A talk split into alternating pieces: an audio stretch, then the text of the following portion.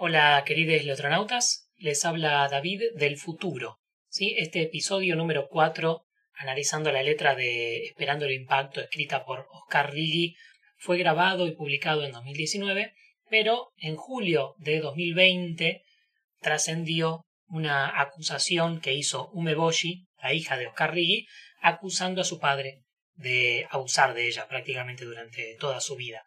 Entonces, nada, es para contarles que si no quieren darle cabida en, su vida a la obra de, de abusadores, pueden tranquilamente saltearse este episodio. No nos vamos a, enojar. No lo borro del historial de nuestros episodios, simplemente para no hacer de cuenta que, que, nunca lo creamos. Y que si quieren conocer un poco más en profundidad la opinión que nos merecen esta clase de declaraciones, informaciones, todo el mambo de separar la obra del artista, la muerte del autor y esa clase de, conceptos que muchas veces se usan muy al tuntún sin definirlos muy bien, pueden escuchar nuestro episodio 19 sobre la canción Páginas Pegadas de Ataque 77, que se trata sobre todos estos temas e incluso hablamos literalmente de la cuestión de Oscar Riggi porque lo grabamos justo después de, de enterarnos y de leer la acusación de Umeboshi. Así que eso nomás. Si quieren, sigan escuchando. Si no, no. De todos modos, espero que nos sigamos viendo en el resto del programa. Les dejo con el episodio.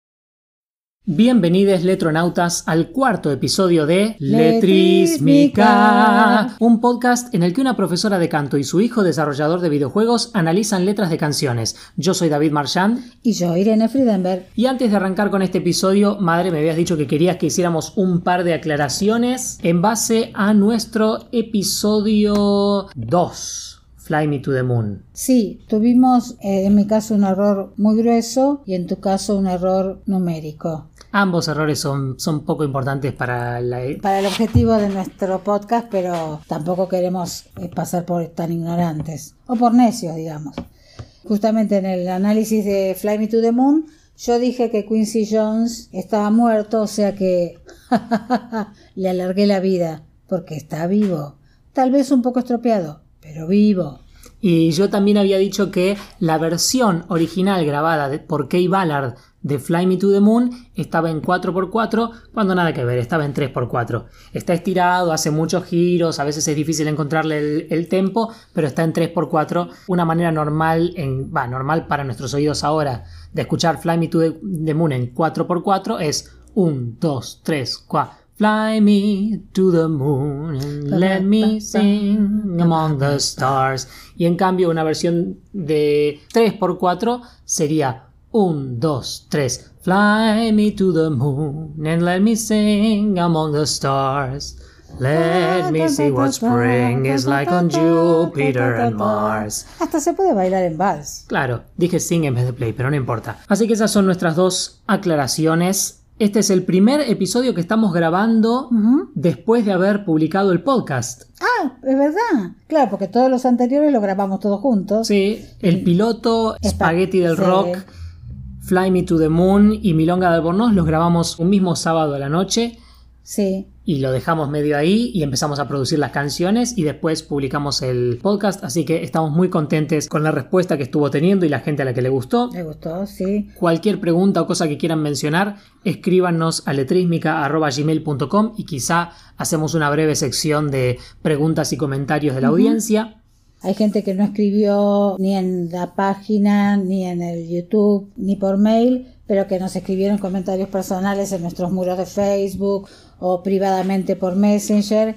Y en general a la gente le gustó mucho. Algunos se hacían toda la película de imaginarnos a nosotros dos hablando, ya que nos conocen físicamente, y los que no, este les resultaba también agradable escucharnos, divertido. Y por otro lado, en el terreno mío profesional, me abrió muchas puertas en relación con el trabajo con mis alumnos porque el poder mostrar un tipo de análisis de las letras me es más fácil explicarles o contarles o abrirles a ellos, ellas, las puertas de qué es interpretar una letra, estudiar una letra antes de ponerse a, a cantarla.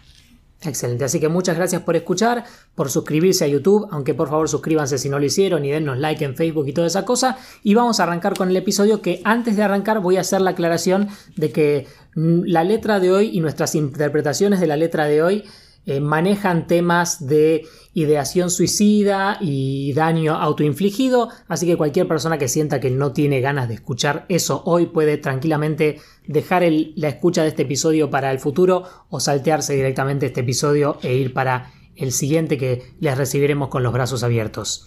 La canción que estamos analizando hoy se llama Esperando el Impacto, Totalmente. escrita por Oscar Riggi, Sí. en ese momento en la banda Bersuit Vergarabat. Ujú.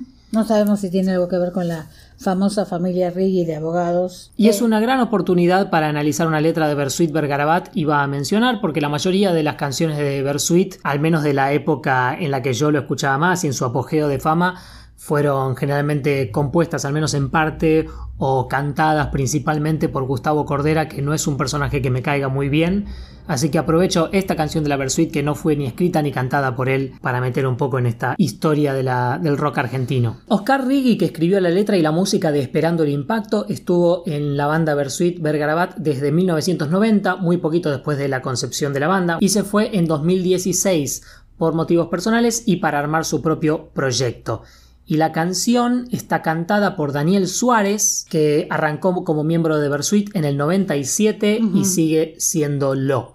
La canción pertenece al álbum Testosterona que salió en 2005. Es el sexto track del álbum Testosterona y tenemos la información de que la canción dura unos 3 minutos 51 segundos, aunque el videoclip que vimos recién duraba un poco menos. Oh. Pero bueno, por ahí, por ahí anda la duración. Vamos a leer la letra. Arranquemos directamente con la lectura en frío de la letra sin melodía y después empezamos con el análisis verso por verso. Correcto. Esperando el impacto. ¿A dónde iré como un fusil cargado tirando a cualquier lado? ¿Es resignación o es la lucidez antes del final? Suelo bucear en un mar hirviendo de cara a la libertad. Hoy viajo solo y sin volver. ¿Será que el resto es languidecer? Me gusta estar cayendo. Voy esperando el impacto. Dejaré mis sueños vencidos para otra ocasión. Como un Big Bang quiero estrellarme cerca de la eternidad. Hoy viajo solo y sin volver. ¿Será que el resto es languidecer? Me gusta estar cayendo. Voy esperando el impacto. Y en el abismo me encontraré. Y en la caída te nombraré. Me gusta estar cayendo. Voy esperando el impacto. Algo falló. Todo sigue estando. Algo cambió. Todo sigue igual que ayer. Sigo esperando el impacto. Sigo esperando el impacto. Voy esperando el impacto. Ahí está. Bueno, Recuerdo haberte mencionado esta canción y haber hecho un breve análisis de la letra una vez cuando estábamos por el centro haciendo unos trámites, pero no estoy seguro de qué. estoy segura que era en la calle y me impresionó mucho porque vos ahora me decís que el impacto es un golpe que viene después de un salto de un lugar alto y cuando me lo dijiste en la calle yo tuve totalmente la impresión que el impacto era el de una bala pegando en la sien de una persona. O sea, las dos cosas conducían a la muerte, pero tuvimos una imagen totalmente distinta sobre qué era el impacto. Para mí impacto es impacto de bala y para vos impacto el impacto del cuerpo Sí. sobre la calle. Muchas veces yo te acompaño a hacer trámites o vos me acompañás a hacer trámites a mí, terminamos hablando de cualquier cosa. Y analizar letras de canciones es una de las cosas que frecuentemente terminamos haciendo hasta que decidimos grabarnos haciéndolo. Mi tesis principal es que esta letra es, es sobre una persona que describe el estado desesperado en el que está su vida, la falta de propósito y después intenta suicidarse. Sí. Vamos, vamos verso Vamos por ver- verso. verso por verso porque hay algunas cosas donde no veo la cuestión del suicidio, pero lo que sí veo, voy a hacer uso de, una, de un título que no tengo y que probablemente no tenga nunca en la vida, voy a hacer uso ilegal de- del título de psicoanalista. A mí me parece que en esta letra hay un alto grado de goce masoquista, si es que tal cosa existe, un goce que va acompañado de una situación de- de depresión, mejor dicho, dentro de la depresión parecería que esta persona goza con su propia situación de deprimido. Y por eso se, se sigue lastimando con esa misma depresión. El esperar el impacto es como alargar el momento alargar la depresión hasta el momento último que se supone que es la decisión por el impacto. Entiendo, entiendo. Me acabo de acordar nada, nada que ver, pero usé esta canción brevemente en mi juego Element Date, en mi videojuego Element ¿Por qué? Date. Porque uno de los personajes que tiene mucho que ver con la muerte y con la oscuridad, en su descripción de personaje, cuando la abrís, se aparece parte de la letra de esta canción y, se, y suena de fondo. ¿En castellano? Si elegís en castellano sí, y si elegís la- el jugarlo en inglés, aparece otra canción. ¿Pero sobre el mismo tema? Sí, O sea que digamos que el tema del suicidio aparece en muchas canciones sí, o de la muerte. o de la muerte. Ujú. Sí, lógico, es un tema central de, Entonces, la- del ser humano, digamos. Yo dividí los versos medio aleatoriamente, no como tienden a estar divididos en las páginas de letras, porque No hay que confiar en eso. No, No, hay que confiar en cómo están escritos porque eso depende de quién lo reproduce, que es alguien que lo desgrabó, lo buscó y lo cortó como pudo. Para mí generalmente esta letra funciona con frases que duran siempre más o menos lo mismo en la oración y que son una unidad, así que yo medio que las escribo todas en un solo verso. Entonces, cuando el narrador, la voz de la canción, dice ¿A dónde iré como un fusil cargado tirando a cualquier lado? Para mí eso es toda una frase y dura lo mismo que dura casi todas las frases de esta letra. La mayoría de los sitios de letras escriben ¿A dónde iré? con signos de pregunta y después separado como una oración afirmativa escriben como un fusil cargado tirando a cualquier lado, lo cual para mí no tiene mucho sentido gramatical. sentido. Para mí es toda una gran pregunta. ¿A ¿A dónde iré como un fusil cargado tirando a cualquier lado? Obviamente es una afirmación en un sentido, el personaje está diciendo soy como un fusil cargado tirando a cualquier lado y además está preguntando medio por separado a dónde irá. Pero La- gramaticalmente creo que entra dentro de la misma Sí, y pregunta. la imagen es muy cinematográfica tam- también, ¿no? A mí me parece muy, muy cinematográfica y no quiere decir que es un tirador loco, despiadado que está tirando a cualquier lado, sino que él está cargado y es un fusil y él tira a cualquier lado porque está perdido. Sí, para mí él está perdido, incluso quizá, esto no lo hablamos antes, quizá él siente que puede llegar a dañar a Mm, alguien. sí, es un fusil, sí. Siente que es una persona quizá volátil o con un estado psicológico muy deteriorado y es como un fusil que puede disparar para cualquier lado. No tiene propósito ni dirección y puede llegar a lastimar a alguien. Está empezando a describir la situación desesperada de su vida que lo lleva a tomar su decisión desesperada. Después vino algo que vos también escribiste con signo de pregunta. Otra cosa que yo escribí con signo de preguntas, pero el 0% de las páginas de letras ponen entre signos de preguntas, así que es ambiguo si es una pregunta o no. A mí me suena que es más como una pregunta, podría no serlo. ¿Es resignación o es la lucidez antes del final? Es una opción bastante opuesta porque o te resignás o estás lúcido porque se te revela al final de la vida o al final de lo que sea la lucidez, la verdad, la luz. Bueno, lucidez vendrá de luz. Sí, sí, totalmente. ¿Es que él está eligiendo un camino? ¿Qué de- debo elegir?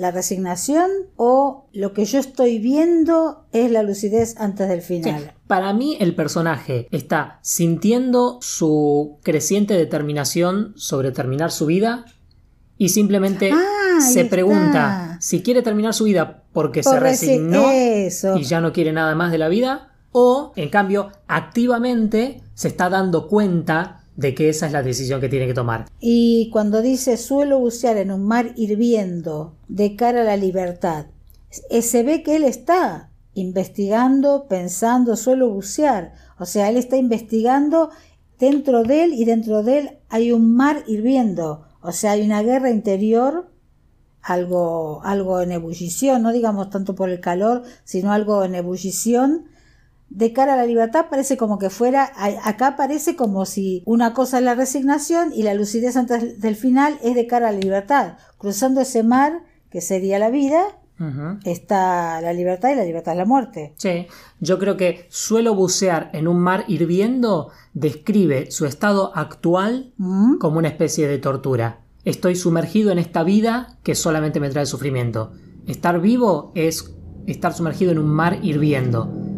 Y, entonces, ¿por qué diría de cara a la libertad? De cara a la libertad, eh, estando en este estado de tortura y vida, veo de Ah, cara, al cruzar. veo el otro lado. Si llego al final de este mar hirviendo, o sea, si dejo... Ni siquiera sé si es el final, ¿eh? Quizás está mirando al cielo o simplemente el mar está de un lado y la libertad está del otro, separada. Mm. Entonces está buceando en un mar hirviendo y mira hacia afuera de ese mar está el fin de esa tortura, que se siente como una libertad. Entonces son maneras negativas de referirse a la vida y maneras positivas de referirse a la muerte. Lo cual crea ¿no? Un- una, Una de- desconexión sí. porque en la vida estamos mucho más acostumbrados a escuchar la vida como algo positivo y la muerte como algo negativo. Y además, para mí el bucear es bucear en uno para encontrar una solución. En general trato de buscar en lo personal bucear- soluciones positivas en mis buceos eh, personales, pero bueno, Claro. en este caso... eh, él Puede está- ser que la vida sea la tortura y el mar hirviendo y él adentro de esa cosa tortuosa está bus, bus- viene buceando por una respuesta y no la está encontrando. Y ahí viene el estribillo. El estribillo.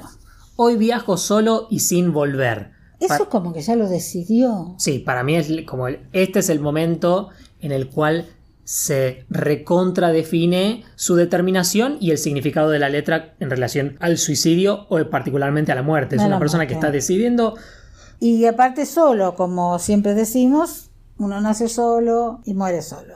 Eso, espero que no, no, no, no, no pase, porque cuando naciste estaba lleno de doctores, de parteras, Sí, tu totalmente. papá también estaba ahí, no sé, no naciste solo. Espero que cuando mueras también te estés bien acompañado, hijito. Y acá viene, ¿será que el resto es languidecer?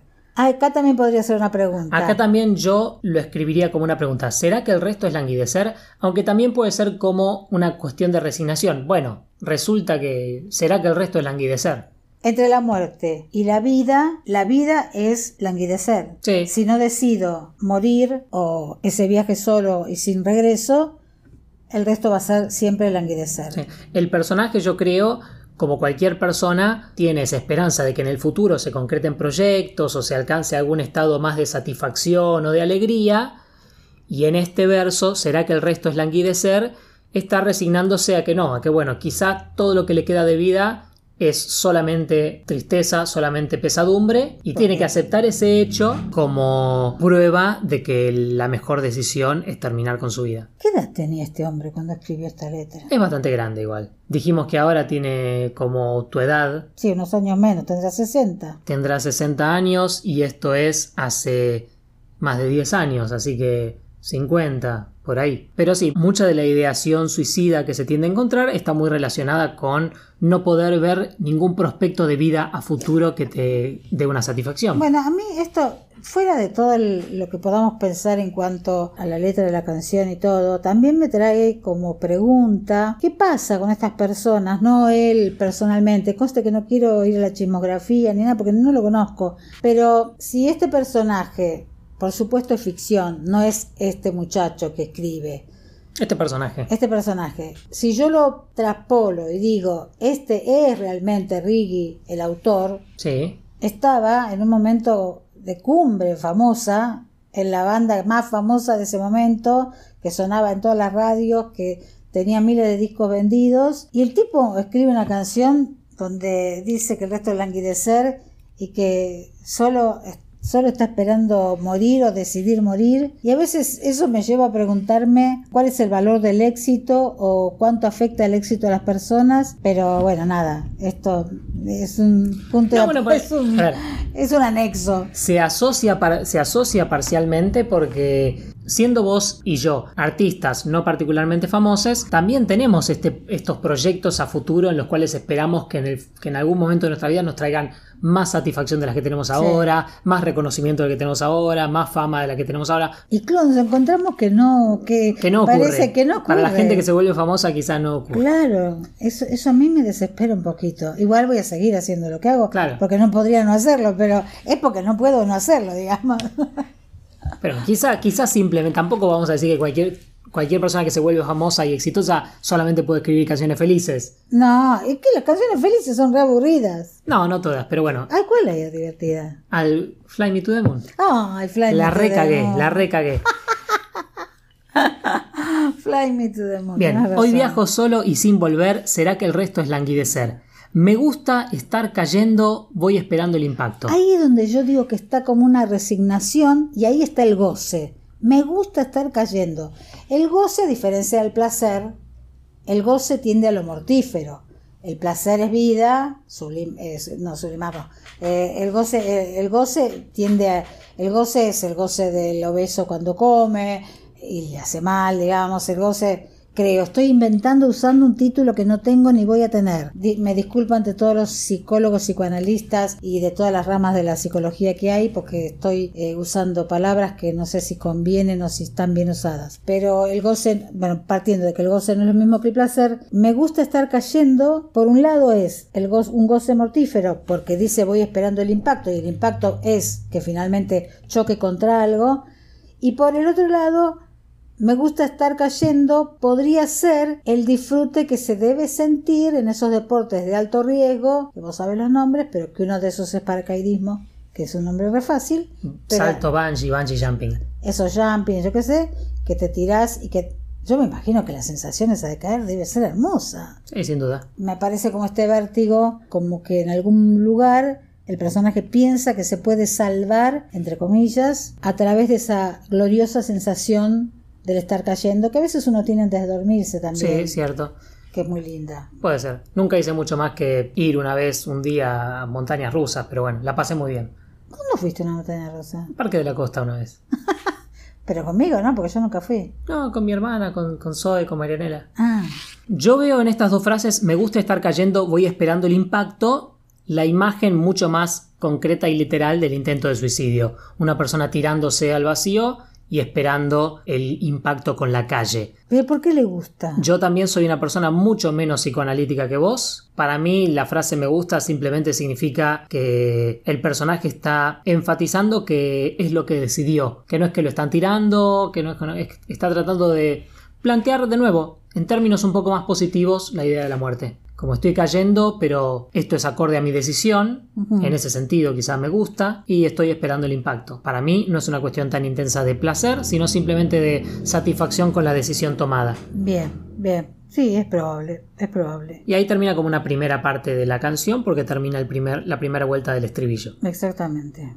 Y después viene Dejaré mis sueños vencidos para otra ocasión. Bueno, acá, viste, también está la idea de la trascendencia, ¿no? ¿Cuál es la otra ocasión? Otra vida para mis hijos, si es que tuvo, para... Pero los sueños están vencidos, porque están vencidos para él o porque ya no van a ser para nadie. Ahí también queda abierto eso. ¿Por qué esa adjetivación? Porque él podría haber dicho, dejaré mis sueños para otra ocasión. Claro. Y no poner vencidos.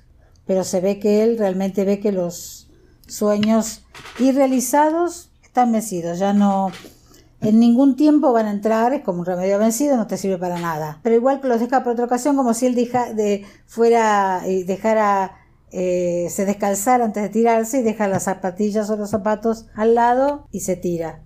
Qué linda, qué linda imagen, madre. Triste, pero, pero qué, qué evocativa. Sí. Yo creo que dejaré mis sueños vencidos para otra ocasión. Sí, es eso. Los sueños están vencidos. Se da por vencido de estas ilusiones que tenía para el resto de su vida. Y la frase para otra ocasión yo creo que no tiene un significado muy fuerte. Es más como una fórmula quizá un poquito sarcástica, un poquito humorística mm. de usar la frase dejar para otra ocasión algo que simplemente estás posponiendo de manera, de manera indefinida. Sí, es cierto. Vamos a dejar para otra ocasión la carrera de medicina. y eh, bueno, acá es, eh, esto es evidentemente el intento de una metáfora impura, ¿no? Claro. Como un Big Bang quiero estrellarme cerca de la eternidad. Digo impura y, por otro lado un poco contradictoria porque Big Bang se supone que es una teoría del surgimiento del, cosmos, de, del universo. Del universo. Es un origen de la vida. Sí. Y él lo plantea como su final. Y él lo plantea como su final y quiero estrellarme cerca de la eternidad, o sea, eh, la muerte aparece como, como la vida eternamente. Como un Big Bang quiero estrellarme cerca de la eternidad. Sí, creo que acá pinta en el procedimiento general de describir a la muerte de manera positiva, está describiendo a su propia muerte como una reconciliación con el cosmos, con el universo, con la eternidad, con la, oscuridad eterna, pero en el sentido de, del todo. Como un Big Bang, quiero estrellarme cerca de la eternidad. Y bueno, como Big Bang, que también tiene algo que ver con un surgimiento. Sí. Es un, no sé si es por ahí la esperanza de ser recordado, aunque eso no aparece en ningún lado. Se me está ocurriendo a mí ahora, al autor no se le ocurrió. Mm. Bueno, igual en, esta estrofa están los sueños para otra ocasión, para otra ocasión. y el Big Bang como nuevo origen, así que si bien yo no lo veo tanto, también hay una beta por la cual se podría interpretar que acá se está sugiriendo un posible futuro. Sí, sí, una reencarnación o un legado dejado.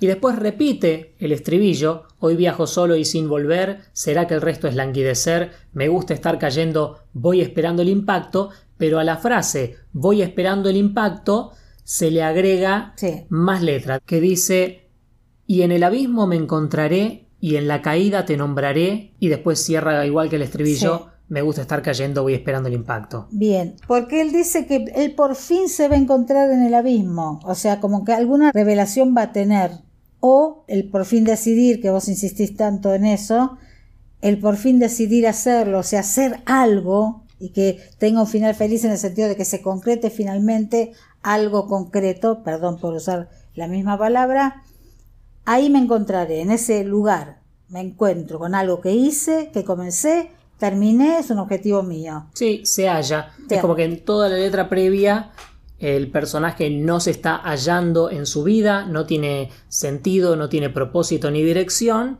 Y en cambio en este momento aparece una determinación con un proyecto, un proyecto terrible, pero un proyecto al fin. Sí, Y él sospecha o predice que en el abismo, en la muerte o en el momento antes de la muerte, va por fin a encontrar su verdadero, su verdadero ser. Se identifica con su intento de, de suicidio. de suicidio. Y la otra frase, y en la caída te nombraré, parece como si, a- si acá estuviera hablando de otra persona. Creo que la única vez que usa una segunda persona. Exactamente, sí, como si recordara a alguien, no sabemos, porque no sabemos si está- se está refiriendo a un amor, a algún amigo, a alguien con lo cual, con quien estuvo discutiendo sobre este tema, alguien que lo ayudó a decidirlo o alguien que le dijo no, no lo hagas. Pero bueno, va a tener ese nombre eh, en, en la boca y, y acá suena un poco el héroe aquel murió con y cómo murió murió con tu nombre en la boca en los labios esas eh, eh, películas románticas o murió llamándote. Ay llegué a tiempo para poder despedirme. Sí, Me gusta mucho este verso, pero sí me parece que es uno de los más abiertos en sentido significado. Muchas veces ocurre en cuentos y ocurre en poemas esta cuestión de de pronto en un solo verso, para generar esta sensación enigmática, usar una segunda persona o una primera persona que nunca había ocurrido. En el episodio anterior Sí. habíamos analizado Milonga de Albornoz y vimos Ah, cómo se genera, de pronto se genera una tensión enigmática cuando el narrador por primera vez dice pienso, como si el narrador tuviera entidad. Cuando hasta, cuando hasta hace poco era como una especie de narrador omnisciente.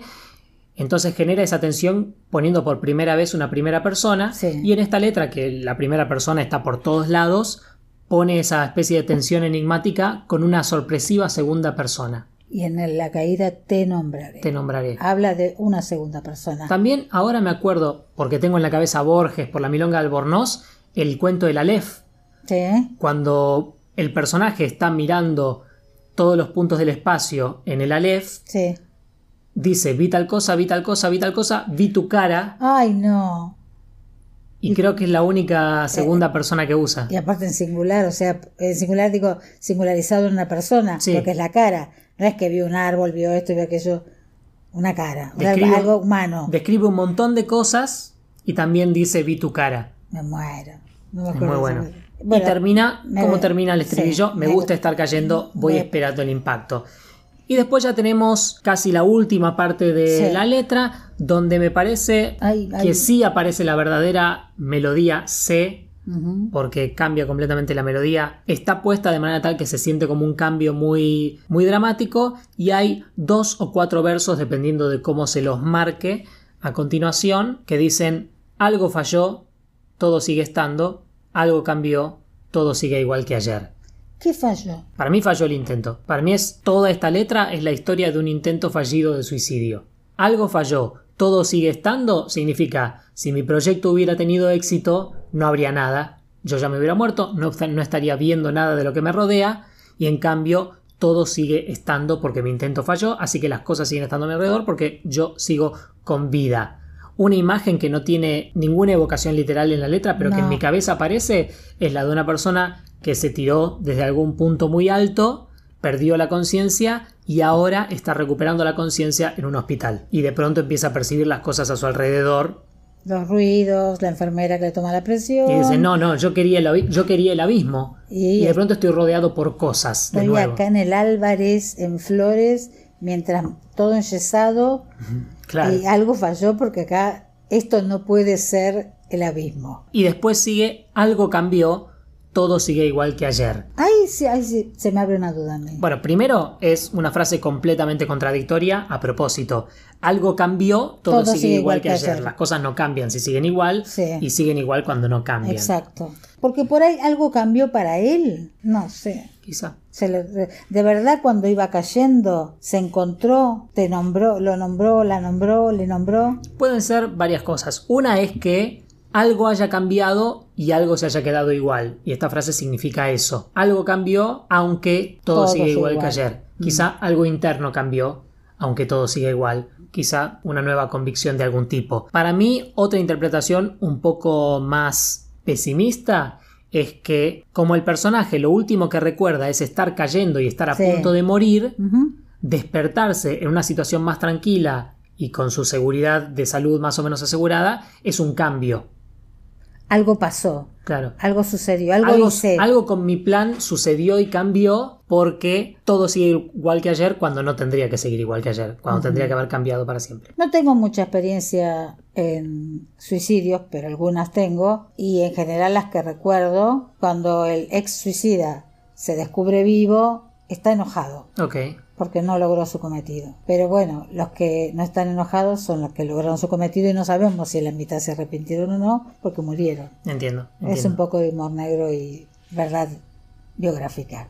Claro. No, no, mía, mía no.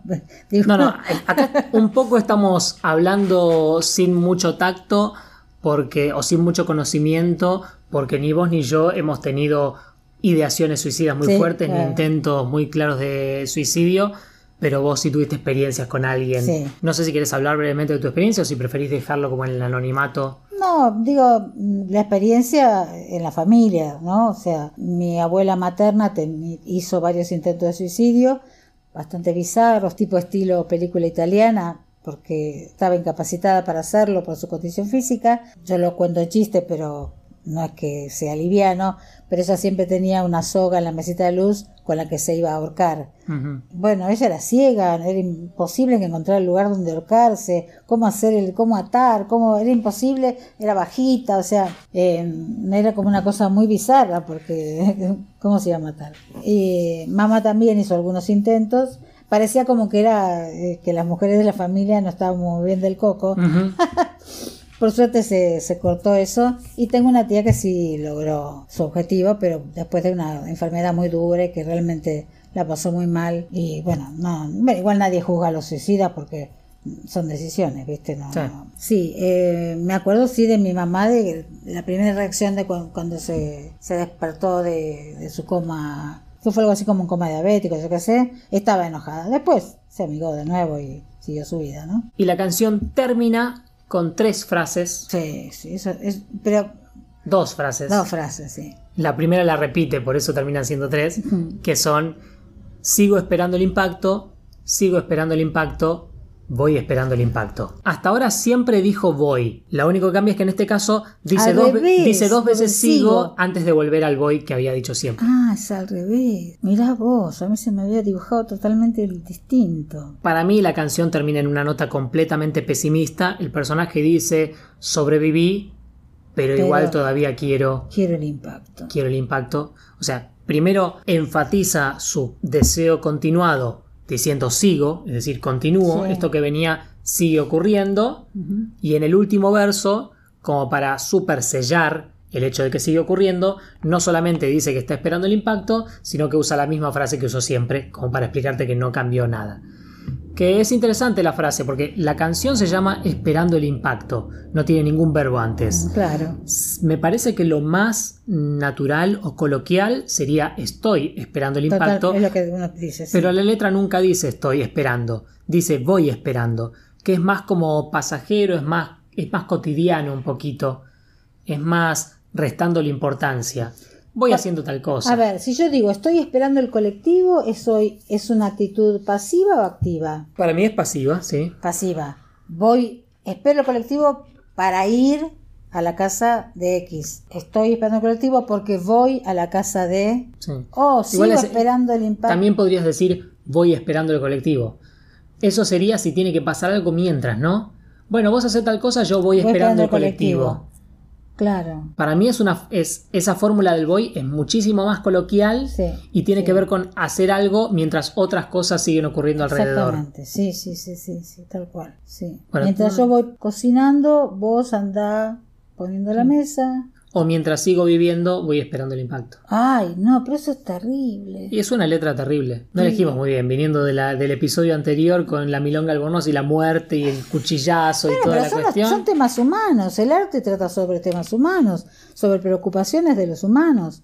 Y a veces este, se habla de vacío, de cosas existenciales que van más allá de, del amor o la alegría por la vida, porque realmente el arte tiene que ver con algo que nos falta, sin, eso ocupa ese lugar, digamos. Sí, sí. Y otra teoría, quizá un poco simplona, pero algo de cierto tendrá, es que a veces escribimos esta clase de cosas para sacárnoslas de encima y poder lidiar mejor Claro, con ellas. Una catarsis, como una sublimación. Que al contrario, si no las escribimos, nos afectan más. Exactamente. Es como cuando dice, dale, habla, habla, habla, habla, sacalo, decilo. Eh, ay, parezco un director técnico de fútbol. Claro. Decilo, decilo. Y sabemos que Oscar Riggi es el marido de Actualmente, ¿no? Romina Gaetani. Romina Gaetani, que parece que ahora canta también. No escuché nunca nada de Tienen ella. un proyecto musical en conjunto. Ay, para es lindo, sería bueno ponerse a escuchar. Después nos fijaremos. Ella como actriz no me gusta mucho, pero va, hizo novelas nada más, no la vi en teatro por ahí, hizo una obra de teatro y es una genia total, pero novelas pobres siempre la hacen llorar todo, hace de buena que sufre o de mala malísima. Quizá, claro. Y es muy bonita, muy muy bonita. Acá terminamos entonces el análisis de la letra. Terminamos. Medio que vamos a pasar al próximo episodio en el cual todavía no sabemos qué canción vamos a analizar. No, porque, está- dependemos de una tercera persona. estamos tratando de coordinar con una persona invitada para el siguiente episodio. Que es extranjera, No es extranjera. vive en Rosario. Así que vamos a ver si podemos coordinar eso y si no logramos coordinarlo a tiempo tendremos que meter algún episodio más que grabemos nosotros dos Sí. soles y si no cuando ella... Ay, soles. Sí, soles. Solos y soles. Así que cuando coordinemos bien tendremos ese episodio, así que no sabemos exa- exactamente cuál de las canciones que tenemos proyectadas vamos a No continuar. vamos a dar ningún, ninguna anticipación entonces. No, cuando venga el episodio, vamos. Si no le estamos dando... Igual tengo ganas de ver a esta persona extranjera, que hace mucho que no la veo. Claro. Entonces, les dejamos por el momento con nuestra versión a capela de Esperando el Impacto de Oscar Riggi. Los dejamos.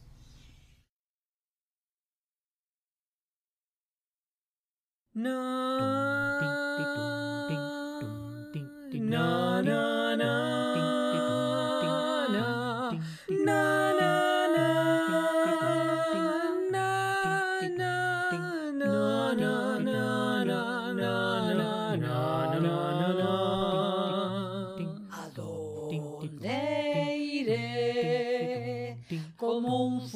fusil cargado, tirando a cualquier lado.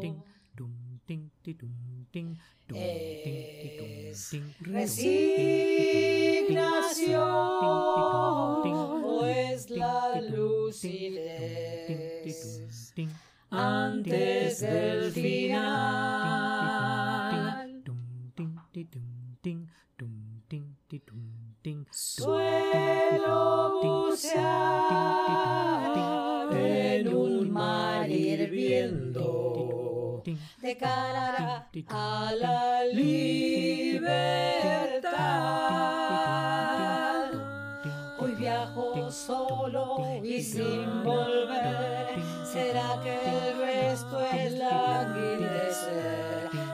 gusta estar cayendo.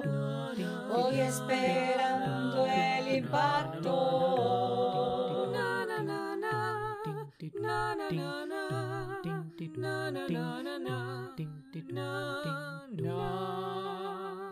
Dejaré mis sueños vencidos para otra ocasión.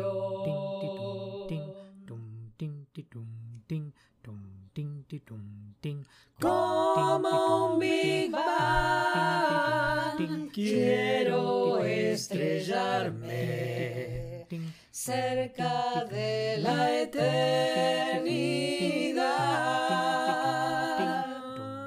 Hoy viajo solo y sin volver. ¿Será que el resto es la languidecer?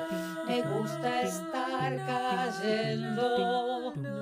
Hoy esperando el impacto y en el abismo me encontraré y en la caída te nombraré.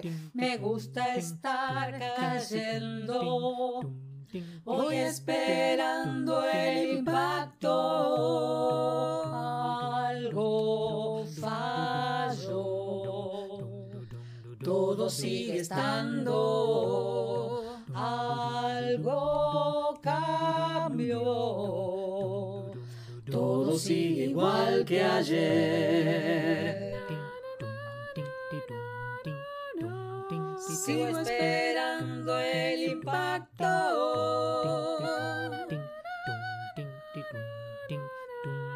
Sigo esperando el impacto.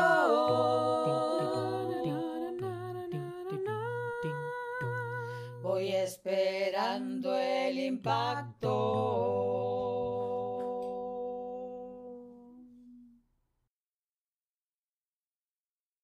Letrísmica es un programa co-conducido por Irene Friedenberg y co-conducido y editado por David T. Marchand. Escríbanos a letrísmica.gmail.com. Escúchenos en YouTube, Facebook, Spotify, iTunes, Anchor o donde sea que escuchen podcasts y suscríbanse para no perderse un solo episodio.